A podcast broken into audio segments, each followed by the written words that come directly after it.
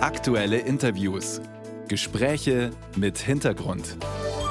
Ein Podcast von Bayern 2. Zweiter Tag des NATO-Gipfels in Vilnius heute und der ukrainische Präsident Zelensky wartet weiter vergeblich auf eine konkrete Einladung an sein Land, dem Bündnis beizutreten. Es sei absurd, dass es keinen Zeitplan dafür gebe, sagte Zelensky und wörtlich Unschlüssigkeit ist eine Schwäche. Dabei scheint das ein ziemlich bewusster Entschluss des Bündnisses zu sein, diese Einladung nicht auszusprechen. Weniger Unschlüssigkeit, sondern vielmehr eine Entscheidung, die der Ukraine nicht gefällt, die NATO-Generalsekretär Stoltenberg aber gut zu verkaufen versuchte. Das ist ein starkes Paket für die Ukraine und ein klarer Weg in Richtung NATO-Mitgliedschaft. Das sind klare Zeichen, um den größten Bedrohungen zu begegnen, Russland und dem Terrorismus. Russia and terrorism.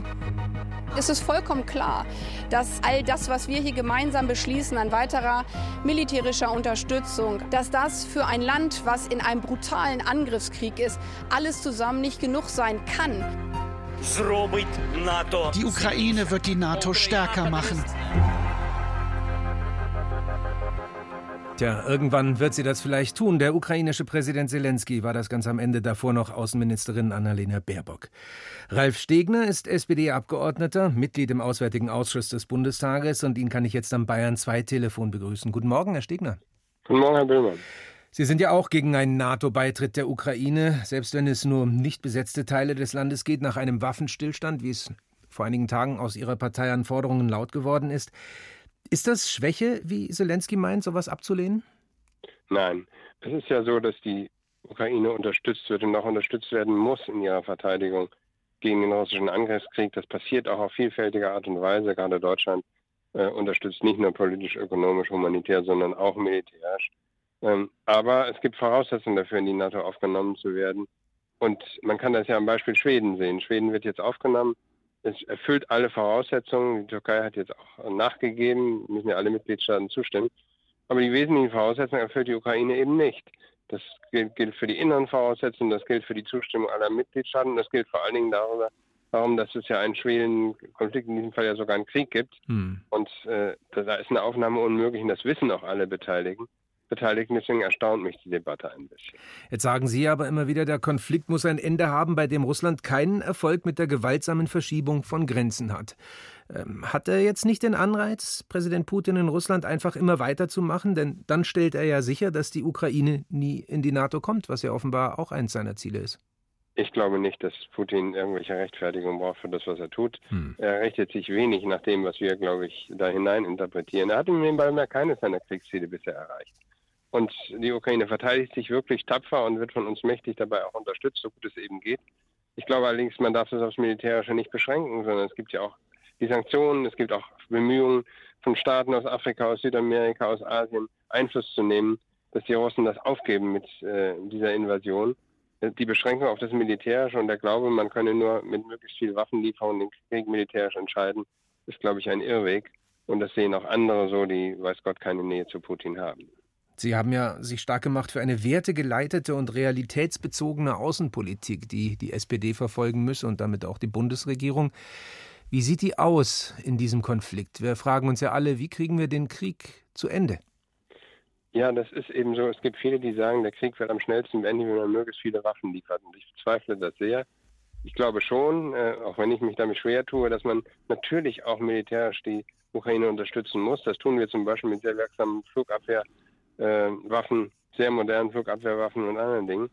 Äh, aber wir haben eben nicht nur die, das Ziel, die Ukraine militärisch und äh, ansonsten zu unterstützen, sondern eben auch eine Eskalation des Krieges zu vermeiden und die Einigkeit mit den Alliierten zu wahren und den Verbündeten. Und äh, der amerikanische Präsident hat zu der Frage genau die gleiche Haltung wie der Bundeskanzler. Deswegen glaube ich, äh, sind Forderungen nach schnellen Beitritt äh, der Ukraine falsch. Und auch wenn sie sich darauf beziehen, man könne ja den Konflikt einfrieren, bleibt es ein Konflikt, bleibt das brandgefährlich und deswegen, glaube ich, muss Außenpolitik eben immer auch vorsichtig sein und besonnen sein. Und das ist die Außenpolitik des Bundeskanzlers. Jetzt haben Sie gerade gesagt, dass Sie bezweifeln, dass Waffenlieferungen die Lösung sein könnten bei diesem Krieg. Jetzt werden aber doch neue Waffen im Wert von fast 700 Millionen Euro von Deutschland für die Ukraine geliefert. Das hat Bundesverteidigungsminister Pistorius beim Gipfel in Vilnius nochmal erklärt. Frankreich liefert Langstreckenwaffen, Cruise Missiles, die theoretisch auch Russland erreichen könnten. Wird das der Ukraine denn nicht helfen? Wird das den Konflikt nur verschärfen? Wie ist Ihre Einschätzung? Ich verstehe die Ukraine sehr wohl und sie wird von diesem brutalen Angriffskrieg ja auch äh, unfassbar äh, unter Druck gesetzt und das ist ja furchtbar. Jeder Kriegstag ist furchtbar. Ich habe auch nicht gesagt, dass Waffenlieferungen nicht helfen. Ich habe nur gesagt, äh, dass die militärische Dimension alleine, glaube ich, nicht dazu führen wird, den Konflikt zu beenden, sondern dass es Druck in verschiedener Weise braucht und auch diplomatische Anstrengungen hinter verschlossenen Türen. Hm. Und ich bezweifle, dass Russland militärisch besiegt werden kann, wenn die NATO nicht Kriegsteilnehmer wird. Und das können wir uns wirklich nicht wünschen. Denn wäre das der Fall, dann hätte, wäre das eine extrem gefährliche Eskalation, die wir auch vermeiden müssen. das ist auch eines der Ziele. Dennoch, Herr Stegner, gibt es ja erkennbar eine Betonung des Militärischen im Moment. Die NATO wächst, der Weg für Schweden ist frei. Sie haben es vorhin selber angesprochen. Der deutsche Verteidigungshaushalt ist völlig unantastbar im Moment. Dazu noch 100 Millionen Euro Sonderetat. Wie geht es Ihnen als SPD-Parteilinke eigentlich in diesen Zeiten der Zeitenwende?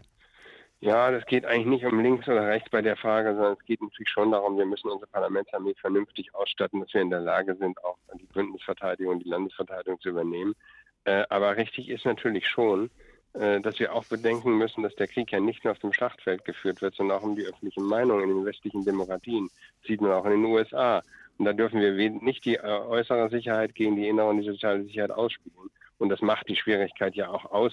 Sie sehen das auch an den großen, leider steigenden Umfragewerten der Rechtsradikalen in den insbesondere neuen Bundesländern. Da ist eine Menge zu tun. Mhm. Und da äh, sind stramme Sprüche sozusagen weniger gefragt als besonnenes Handeln.